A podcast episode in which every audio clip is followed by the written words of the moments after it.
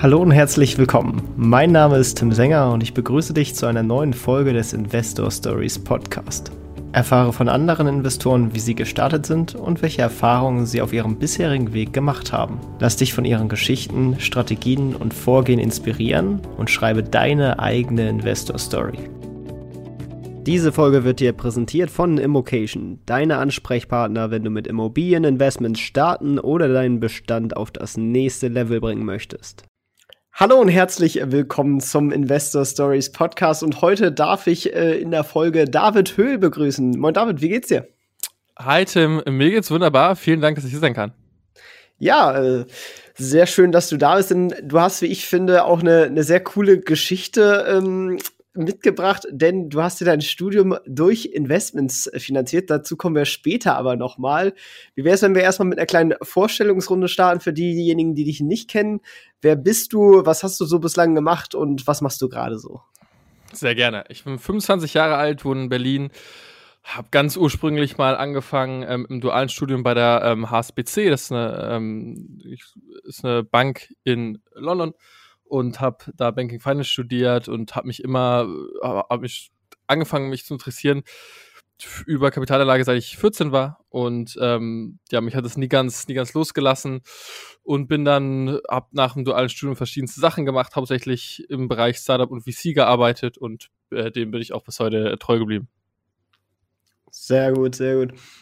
Ja, äh, da, dann äh, hast du jetzt ja quasi schon ausgelassen, dass du äh, auch noch einen Master gemacht hast in London. Ähm, mhm. Da kannst du ja mal ein bisschen äh, zu erzählen, äh, wie kam es dazu ja. und äh, vielleicht auch dementsprechend dann, wie du es dir finanziert hast. Genau. Gerne, ja. Wie, wie kam es dazu? Ich habe nach dem Bachelor festgestellt, also ich habe duales Studium gemacht und mir war das irgendwie zu, es war sehr praktisch und es war irgendwie, es ging sehr wenig in die Tiefe und das hatte ich sehr vermisst. Und ich hatte auch irgendwie diesen äh, irgendwie Wunsch nach irgendwie exzellenter Lehre und mir war klar, das wird in Deutschland ähm, nicht zwingend so einfach werden. Dementsprechend ähm, wollte ich äh, unbedingt das Ausland für Masterstudium. Das ist natürlich nicht ganz günstig. Und dementsprechend ähm, entstand dann ähm, die Frage der Finanzierung. Und ähm, zu dem Zeitpunkt war es dann so, dass das Haus, in dem ich aufgewachsen worden bin, ähm, wurde verkauft und dementsprechend habe ich äh, aus der Familie heraus eine gewisse Summe zur Verfügung gestellt bekommen. Da wurde gesagt, ähm, okay, David, du hast jetzt, ähm, ich weiß gar nicht mehr, wie lange das war, das war gar nicht so lange, ich glaube irgendwie 10, 11 Monate oder so. Ähm, ähm, also mit, mit dem Hauptbetrag, davor hatte ich schon äh, kleinere Summen bekommen und auch äh, selber mein eigenes Geld auch äh, investiert. Das lief gut, deswegen dann die größere Summe und wurde gesagt, okay, mit dem Gewinn, das kannst du dann dafür nutzen, um dein Studium ähm, zu finanzieren. Und ähm, ja, das hat dann auch, äh, hat dann auch geklappt, muss man, denke ich, im Nachhinein auch sagen, war ich auch einfach ein Stück weit glücklich. Das ist jetzt schon fünf Jahre her. Das war eine gute Marktphase. Ich würde heute viele Sachen anders machen, als ich da gemacht habe. Aber unterm Strich hat es geklappt und hat mir auch ähm, die Basis geboten, sowohl für Studium als auch ähm, da, da, danach das so aufzubauen, ähm, dass mich immer mehr Leute gefragt haben, David, was machst du denn dazwischendurch am Laptop? Wie hast du dein Studium finanziert?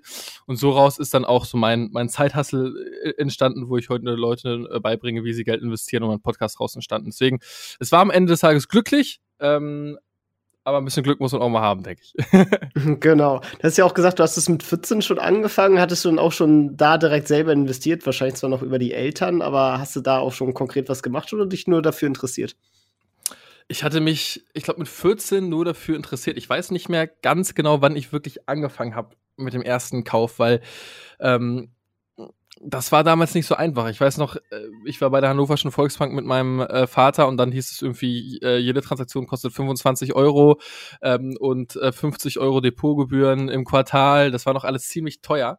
Ähm, ich weiß aber, dass ich mein erstes Depot eröffnen wollte mit 14. Ähm, das hat dann aber wegen der Kosten ähm, nicht, nicht geklappt, aber ich glaube, das erste Derivatinvestment habe ich gemacht, so vor fünfeinhalb Jahren ungefähr. Okay, ja. Ja, äh, und dann kannst du ja mal ein bisschen eingehen, wie hast du denn das Geld äh, investiert? Und vielleicht hat sich das ja auch über die Zeit so ein bisschen verändert. Ja, ja, es hat sich äh, auf jeden Fall verändert. Wie, wie hatte ich das damals investiert?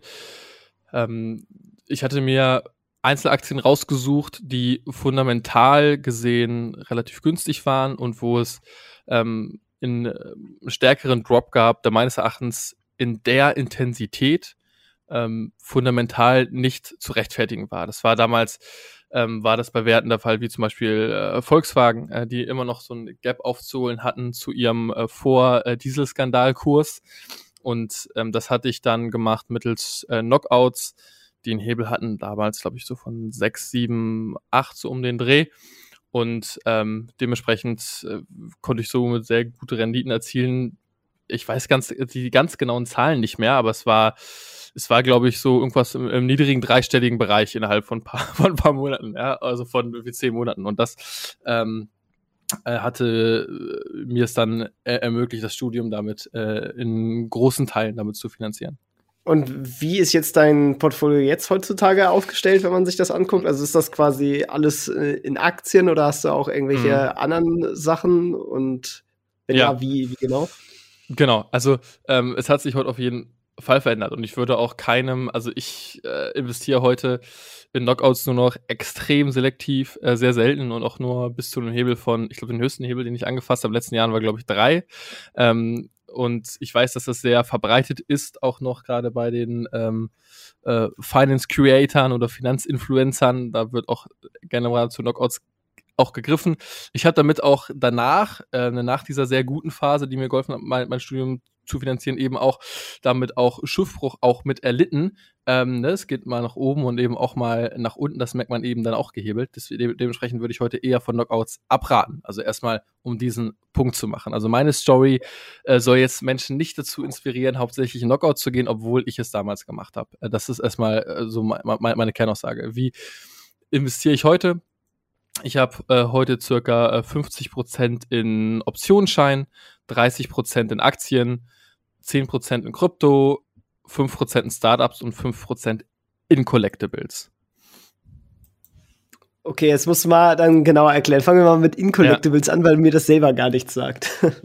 Collectibles, genau. Also das ist, ähm, äh, das sind Sachen wie, ähm, wie Uhren, äh, Sneaker, Ach so, Collectibles. Collectibles. Äh, genau, Collectibles. So, alles, äh, alles äh, was äh, mit Sammlerstücken zu, zu, tun hat über äh, Plattformen wie Timeless oder, oder Convey. Okay, also da gehst du dann über Plattformen, um dich an solchen Sachen zu beteiligen. Genau, genau. Also ich habe selber davon, ähm, muss ich sagen, äh, zu wenig Ahnung. Ich ähm, streue da relativ breit und man, man sieht, die Indizes in dem Bereich haben eine sehr starke Rendite. Die sind ähm, in Teilen besser, als es zum Beispiel der äh, S&P 500 ist.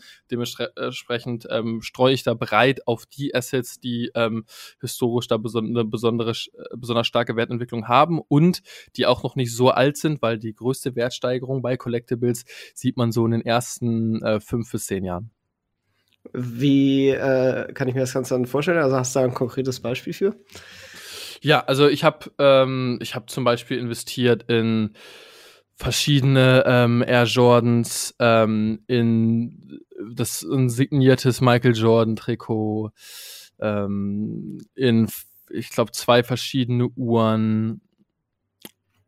Genau, das sind so, äh, also ich glaube insgesamt sind das so, ja, so sieben, acht Stück. Und was dann, dann damit deine Strategie? Also willst du es quasi für, in Anführungsstrichen, für immer halten oder willst du es irgendwie mm. nach einem Jahr wieder verkaufen? Ja, also meine, meine Strategie ist, ist ein Indexing zu betreiben bei den Assets, die noch vergleichsweise jung sind, wo man aber ähm, starke Performance-Daten sehen kann äh, zum, zum Zeithorizont. Ähm, ich habe jetzt äh, einmal im Sekundärmarkt, ähm, konnte ich da zwei von den Assets äh, verkaufen mit 32 Prozent Gewinn in äh, drei Monaten. das war schön, hat mir gezeigt, dass die Se Sekundärmärkte auf solchen Plattformen funktionieren können. Äh, aber das war eher ein Test. Die ähm, Strategie ist das schon, das über mehrere Jahre zu halten. Aber wie gesagt, es ist eben auch ein relativ kleiner Teil von meinem Depotbestandteil. Okay, spannend. Ja, dann äh, erstaunlich großer Anteil Optionsscheine, wie ich ja. finde, ist ja auch zu einem Zertifikat ist ja auch ein Hebel, weil ja eine Option ja, ja natürlich auch exponentiell äh, gewinnen und verlieren kann. Ja. Ähm, wie gehst du da vor? Was ist da deine Strategie und auf was für Underlyings laufen sozusagen die, die Optionen? Genau. Und zwar ähm, erstmal für den Hörer ganz kurz, was ist ein Optionsschein? Es ermöglicht mir, ähm, gehebelt an der Wertentwicklung des Underlyings zu partizipieren. Das kann sowohl ein Index sein, das kann ein Rohstoff sein, das kann eine Einzelaktie sein.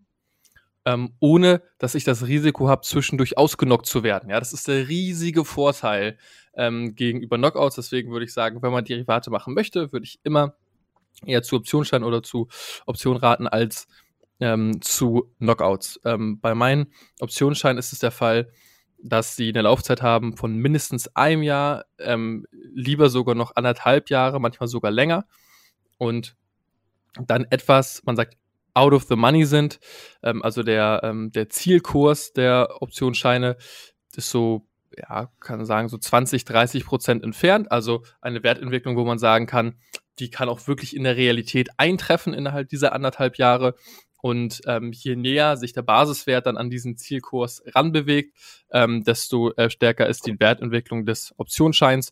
Und wenn man das so macht wie ich, dass man eine relativ lange Laufzeit hat und die Scheine etwas out of the money sind, aber nicht deep out of the money, ähm, dann hat man da oft so einen Hebel zwischen, zwischen vier und sechs äh, oder so zwischen drei und zwischen drei und sechs, ohne ähm, dass man das Risiko hat, zwischendurch ausgenockt zu werden. Aber natürlich besteht das Risiko, dass wenn sich innerhalb dieser anderthalb Jahre sich dieser Titel gar nicht in diese Richtung bewegt, sondern wirklich komplett abverkauft wird, dann macht man hiermit eben auch einen Gewinn. Und wenn er sich einfach flat, äh, in ein, ein Verlust und wenn er sich einfach flat äh, entwickelt, also auch nicht in die Richtung, auf die man gesetzt hat, ähm, dann ist es nicht wie bei einer Aktie, wo man dann plus minus null machen würde, äh, sondern wenn sich hier die Entwicklung kom komplett seitwärts ist, dann verliert man mit einem Optionsschein auch Geld. Also das ist äh, da das ähm, da das große Risiko. Wie, wie wähle ich die Underlyings aus? Vielleicht kurz die Zwischenfrage. Ja, ähm, mhm. Der am Ende der Laufzeit quasi verfällt ja auch der Optionsschein dann wertlos theoretisch. Ganz oder? genau, Ganz genau. Also genau, das ist quasi, das ist, äh, das wäre das Knockout-Ereignis, was man sonst mit äh, Knockout-Schein hat. Ähm, das ist das, was hier zum Ende der Laufzeit hier geschehen kann. Ähm, ich halte aber die äh, Scheine nie bis zum Ende der Laufzeit. Die letzten Monate werden da auch oft relativ, äh, relativ ruppig, ähm, weil ähm, der, der Wertverlust, der durch den Zeitfaktor getrieben ist, der ist bei Optionsscheinen ausgedrückt mit dem griechischen Buchstaben Theta, ähm, der steigt dann sehr, sehr stark. Ja, deswegen ist es meines, meines Erachtens äh, nicht so smart, sich Scheine zu kaufen, die vielleicht zwei, drei Monate ähm, noch, noch laufen. Ähm, damit ist es sehr schwer, Gewinne zu erzielen und das ist dann auch äh, sehr, sehr risikoreich. Ich halte die Scheine in den meisten Fällen zwischen eine Woche und sechs Monaten. Okay, ja. Genau, dann wolltest du auf die Werte eingehen? Genau, und zwar investiere ich da in Werte, die von ihrem Alltime High deutlich verloren haben. Ähm, oft sind da, haben die von ihrem Alltime High innerhalb von, ähm, oder muss, muss gar nicht zwingend das Alltime High sein, es kann auch einfach ein, äh, ein, ein lokales Maximum sein, ja, dass sie äh, davon ähm, innerhalb von zwei, drei Wochen haben die da teilweise 20 Prozent verloren, 30 Prozent verloren, sogar mehr.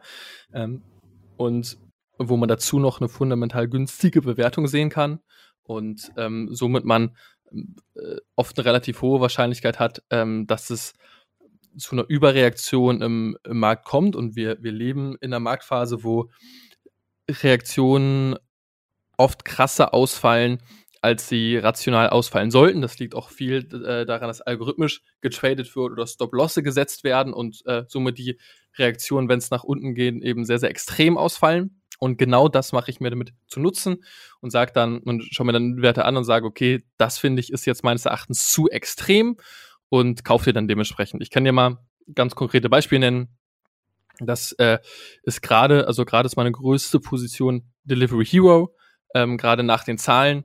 Ähm, da war die Wertentwicklung ähm, extrem negativ. Meines Erachtens ist das so nicht, gerecht, nicht gerechtfertigt deutlich günstiger bewertet als die Peers, äh, als auch zum Beispiel, zum Beispiel DoorDash und ist jetzt noch ähm, über 40 Prozent günstiger bewertet als vor den Corona-Kursen.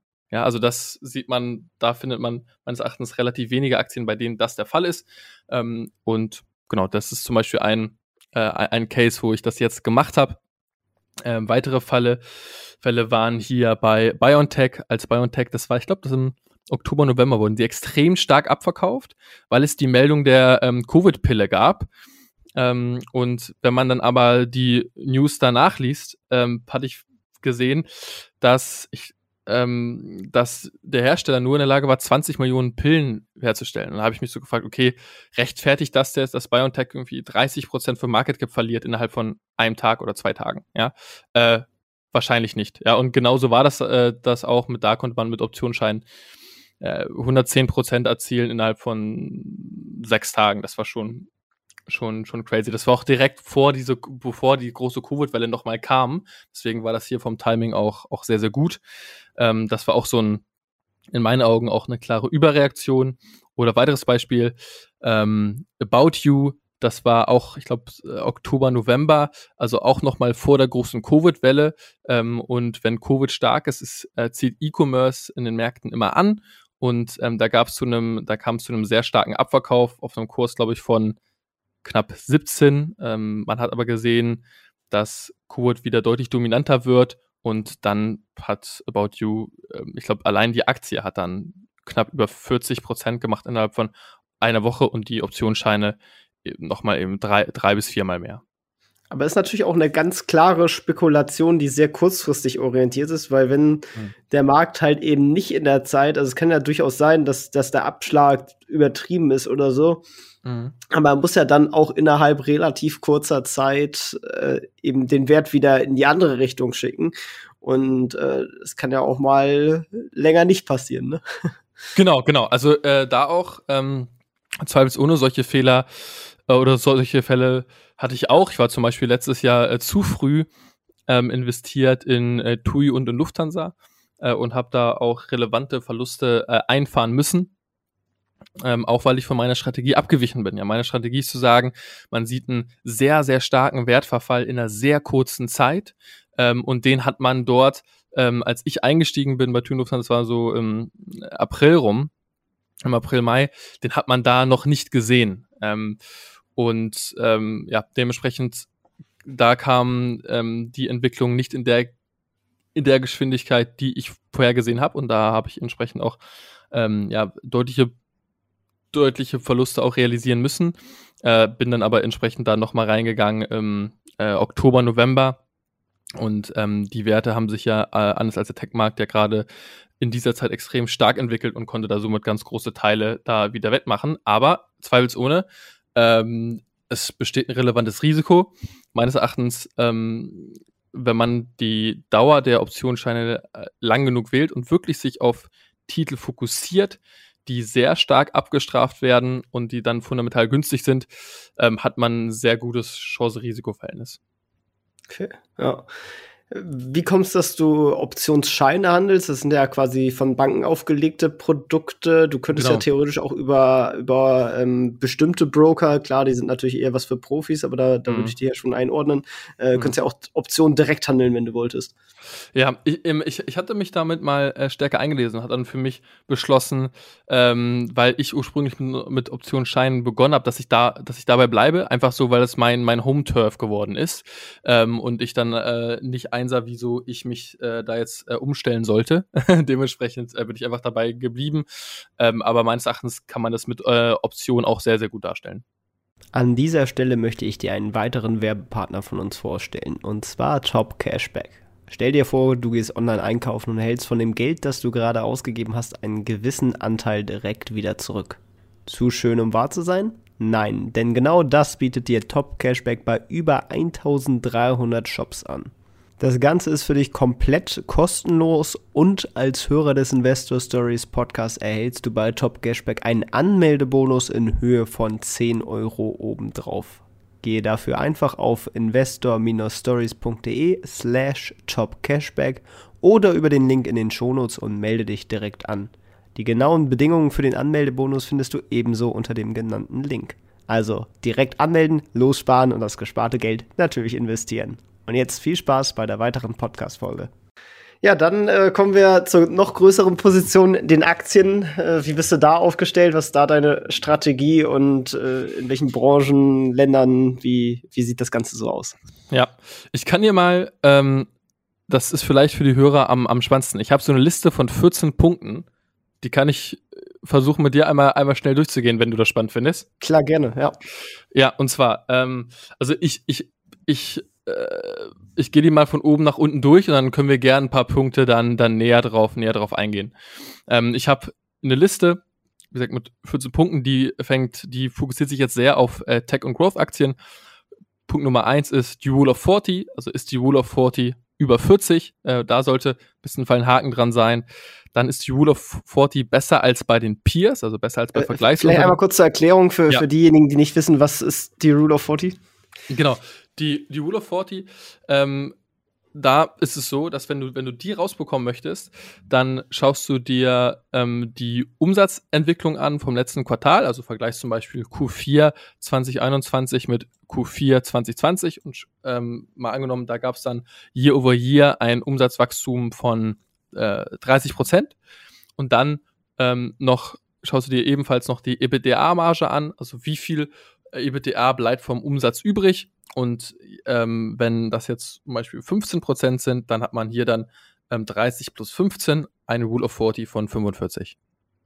Okay, sehr gut. Ja, weiter im genau. Text. sehr gut. Ähm, genau, dann, genau, Punkt 2 ist die Rule of 40 besser als, als bei den Peers, als bei den äh, Peers. Punkt 3 ist die ähm, Price-to-Sales-Ratio geringer als bei den Peers. Also Price-to-Sales-Ratio wäre auf Deutsch die, ähm, das Kurs-Umsatz-Verhältnis, das KUV dann ist die Rule of 40 dreimal größer als das KUV oder also mindestens dreimal größer. Da, also der Rule of 40 Score. Ähm, dann ist im besten Fall die PEG-Ratio kleiner als 2, also die Price to Earnings to Growth Ratio. Ähm, es gibt ja ähm, im Deutschen die, also die ähm, das KGV, das wäre im Englischen die äh, PE-Ratio, das, äh, der, das wird das der Market Cap einmal geteilt durch die Gewinne und dann überlegt man, okay, wie, wie viele Jahre muss man ein Unternehmen diese Gewinne erwirtschaften, bis es den Preis wieder drin hat. Dann hat man festgestellt, okay, das äh, klappt mit Growth-Aktien nicht so gut, weil die fokussieren sich noch nicht so sehr auf Gewinne, sondern eher auf das Wachstum. Und dann, das hat vor allem Peter Lynch sehr, sehr äh, mitgeprägt, hat dann auch die, ähm, wurde dann die PEG-Ratio mitentwickelt, die sowohl einmal die Earnings mit einbezieht, als auch das Wachstum. Dann ähm, nächster Faktor ähm, ist dann noch der CEO. Ich habe es am liebsten, wenn das Unternehmen, weil es oft auch vergleichsweise junge Unternehmen sind, wenn das äh, Gründer geführt ist. Ähm, also das sieht man zum Beispiel ein, eine Aktie, in die ich äh, investiert bin, ist die Naga Group aus, aus Hamburg. Die wird noch geführt von äh, Ben Bilski, dem, äh, dem Gründer. Und da sieht man empirisch auch, dass, dass solche Unternehmen ähm, mit die Gründer geführt sind, entsprechend stark performen. Aber natürlich sehe ich es auch gern, wenn die einfach einen Top-Background haben, äh, also Stationen schon davor, wo man daraus ablesen kann, dass die Expertise in diesem Bereich haben. Dann Punkt Nummer sieben wäre das Rapid Market Growth, also ein starkes, starkes Marktwachstum. Das kann man, wenn man sich fragt, hm, wie ist denn das Marktwachstum eigentlich beim Thema Fintech, kann man einfach bei Google eingeben Fintech Market Growth und dann findet man einen Wert, der ausgegeben wird in CAGR, im Englischen CAGR, ähm, der dann das jährliche Wachstum ausdrückt oder das erwartete jährliche Wachstum. Und da habe ich schon gern, wenn äh, man da ähm, einen Prozentsatz hat von über äh, 10 Prozent. Im Fintech-Markt ist es sogar bei, bei 23 Prozent. Ähm, dann gucke ich mir noch an, wächst das Unternehmen schneller als der, als der Wettbewerb, sowohl im letzten Jahr als auch im letzten Quartal. Dann für mich persönlich ein wichtiger Faktor ist das Unternehmen mindestens 25 Prozent unter dem All-Time-High. Ähm, ich investiere eigentlich besonders gern, wenn man da irgendwie oder 30, 40 Prozent runter ist. Bei, bei Naga ist man gerade knapp 60 Prozent runter. Ähm, sieht man ein ähm, EPS Growth, also ein Earnings per Share Wachstum. Dann gibt es andere Investoren, die einen starken Track Record haben, die ebenfalls da investiert sind. Also zum Beispiel ein Jan Beckers finde ich, finde ich sehr, sehr spannend. Ich glaube auch die Strategie vom, von ihm und von mir ist, ähm, ist relativ ähnlich. Ähm, das finde ich zum Beispiel spannend, wenn er damit investiert ist, aber auch ein Christian Angermeier äh, finde ich da interessant. Ein Pip Klöckner, der war ja auch bei dir zu Gast, äh, Tim, auch sehr, sehr, äh, sehr, sehr gute Folge, habe ich, äh, fand, fand, ich sehr stark. Danke, danke. Äh, und ähm, dann schaue ich mir auch an, gibt es irgendwelche Insider, die gekauft haben in letzter Zeit? Da kann man, um das rauszubekommen, bei Google eingeben, also ein Aktientitel plus Insider und da sieht man gerade von der Nasdaq oft eine sehr gute Übersicht, Übersicht in den letzten drei Monaten, ähm, wie viele Verkäufe gab es, wie viele Käufe gab es und in welchem Volumen haben die stattgefunden. Und da sehe ich es natürlich gern, wenn es da mehr, also von den Volumina stärkere Käufe gab als, äh, als Verkäufe. Und auch noch ein wichtiger Faktor, der meines Erachtens oft vernachlässigt wird, wie ist die, äh, die Mitarbeiterzufriedenheit in, in dem Unternehmen. Also ich gehe wirklich auf Glassdoor und gucke mir dann an, ähm, wie viel äh, Sterne hat das Unternehmen bekommen. Und wenn man da irgendwie im Bereich vier Sterne ist, ist das auch schon relativ gut. Und je weiter man drüber ist, natürlich umso besser. Also das sind so bei den Aktien so mein, so mein 14-Punkte-Plan, ähm, den ich da dann äh, durchgehe. Aber am liebsten natürlich investiere ich dann auch hier in Werten, wo ich sehe, dass ähm, in den letzten zwei Wochen ist irgendwas krasses passiert mit dem Kurs. Es ist irgendwie sehr wahrscheinlich, dass es äh, eine Überreaktion gab und das sind Momente, wo ich dann sehr, äh, sehr gerne investiere und generell, ähm, das ist, denke ich, genauso wie auch wie bei dem Jan Beckers, verkaufe ich auf dem Weg nach, nach oben und kaufe ich auf dem Weg nach unten. Also ich äh, kaufe dann auch durchaus irgendwie drei, vier, fünf Mal nach, äh, sowohl bei Optionsscheinen als auch bei Aktien. Okay. Wie, wie ist so dein, dein Anlagehorizont bei den Aktien? Ist es auch eher kurzfristig orientiert oder willst du die bis, nee. bis zum Lebensende sozusagen halten? genau, also die, die möchte ich äh, sehr, sehr langfristig halten. Äh, also wirklich über viele Jahre, wenn es die fundamentale Valuation auch noch, auch noch rechtfertigt. Ne? Also ähm, die Faktoren, die ich, diese 14 Punkte, die ich gerade beschrieben habe, die müssen eben auch nach einem Jahr noch intakt sein. Ja, wenn, wenn, wenn ich sehe, das KUV ist da auf einmal riesig oder die Mitarbeiterbewertungen gehen extrem runter und der CEO hat auch noch gewechselt. Ähm, das sind natürlich Sachen, die ich dann ungern sehe, aber einmal im Jahr mindestens ähm, gehe ich dann diese äh, 14 Punkte einmal durch und ähm, wenn diese noch in dem Rahmen sind, wie ich es gerade beschrieben habe, dann halte ich auch daran fest. Wenn eine Aktie dann relativ teuer geworden ist, gerade beim KUV oder beim KGV, ähm, dann ist es, dann ist der, hat sich der Wert auch schon oft sehr, sehr stark entwickelt, sodass dann ein Verkauf dann oft doch gar nicht so, gar nicht so schlecht ist. Aber am liebsten habe ich es wirklich die für immer zu halten, ähm, obwohl das der, Mer der Markt, äh, wie gerade beschrieben, nicht immer hergibt.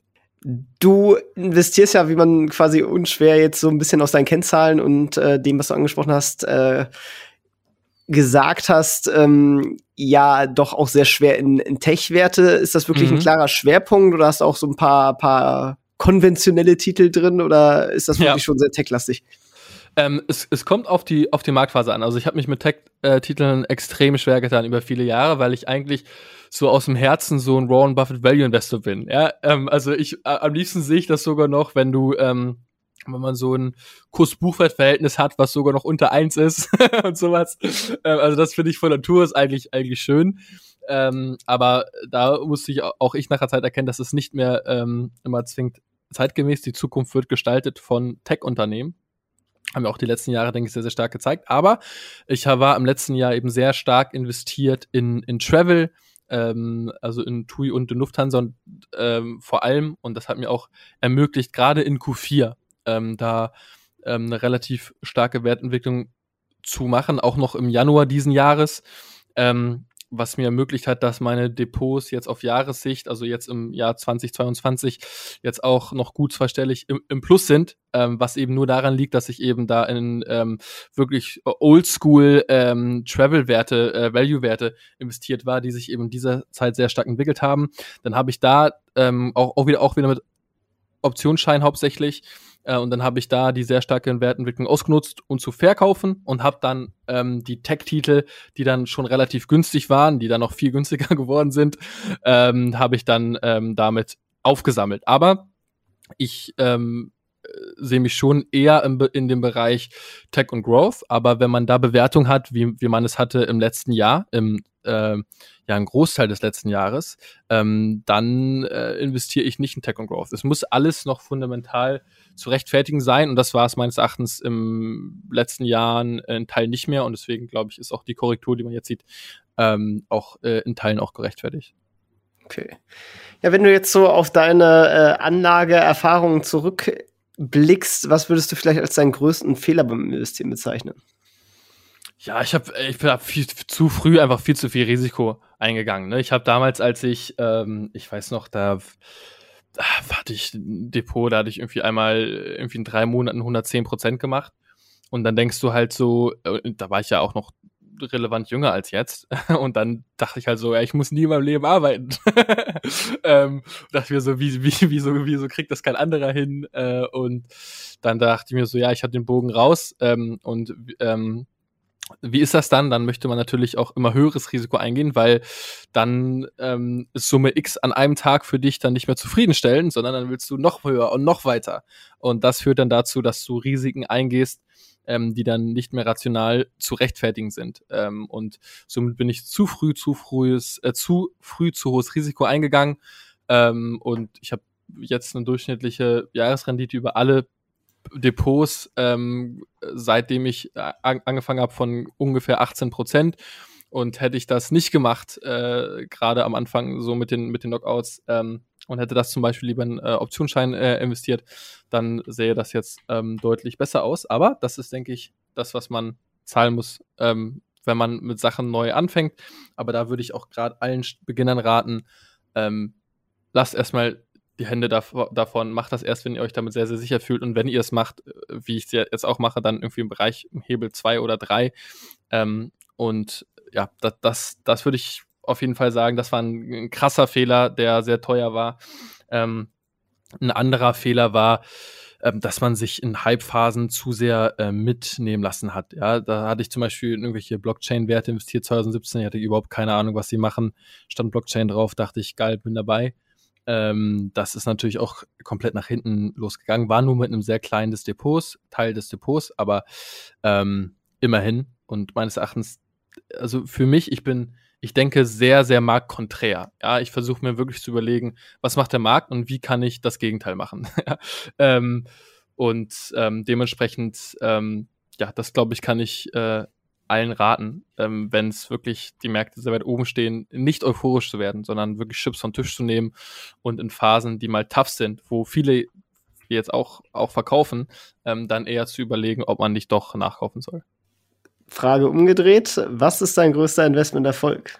Mein größter Investmenterfolg ist, denke ich, dass wenn ich ähm, High Conviction habe, also wenn ich, wenn ich sehr überzeugt bin, ähm, dass ich auch bereit bin, daran festzuhalten, auch wenn in den Nachrichten steht und alle Finanzinfluencer sagen und äh, die, der ganze Markt so und all, jeder Analyst sagt, ich bin falsch. Äh, wenn ich eine sehr hohe Überzeugung habe, einen Titel, dann mache ich das trotzdem. Ich glaube, das hat man jetzt, also einer meiner äh, besten ähm, Trades oder Investitionen jemals tatsächlich war, dass ich im Oktober, November nochmal sehr groß ähm, TUI und Lufthansa gekauft habe und die Optionsscheine haben sich äh, die Renditenlagen dazwischen 90 und 200 Prozent dann in vier Monaten. Ähm, und da sah der wirklich, ich meine, wenn man sich mal die Nachrichtenlage anschaut vom November letzten Jahres, da war alle so, äh, die Menschen werden nie wieder richtig reisen, ähm, es ist alles nur noch über Zoom, ähm, die äh, Airlines werden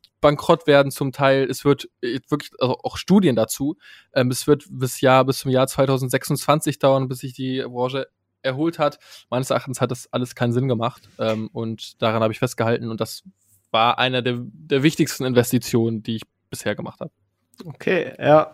Aber kann man natürlich auch so ein bisschen gleichzeitig raushören, wenn deine durchschnittliche Rendite trotzdem bei 18% liegt, dass es, wenn du mhm. auch so mal ein paar 200% Gewinn machst, dass es dann auch öfters mal diese eben Totalausfälle gibt, die das dann wieder auf ein normales Level runterziehen.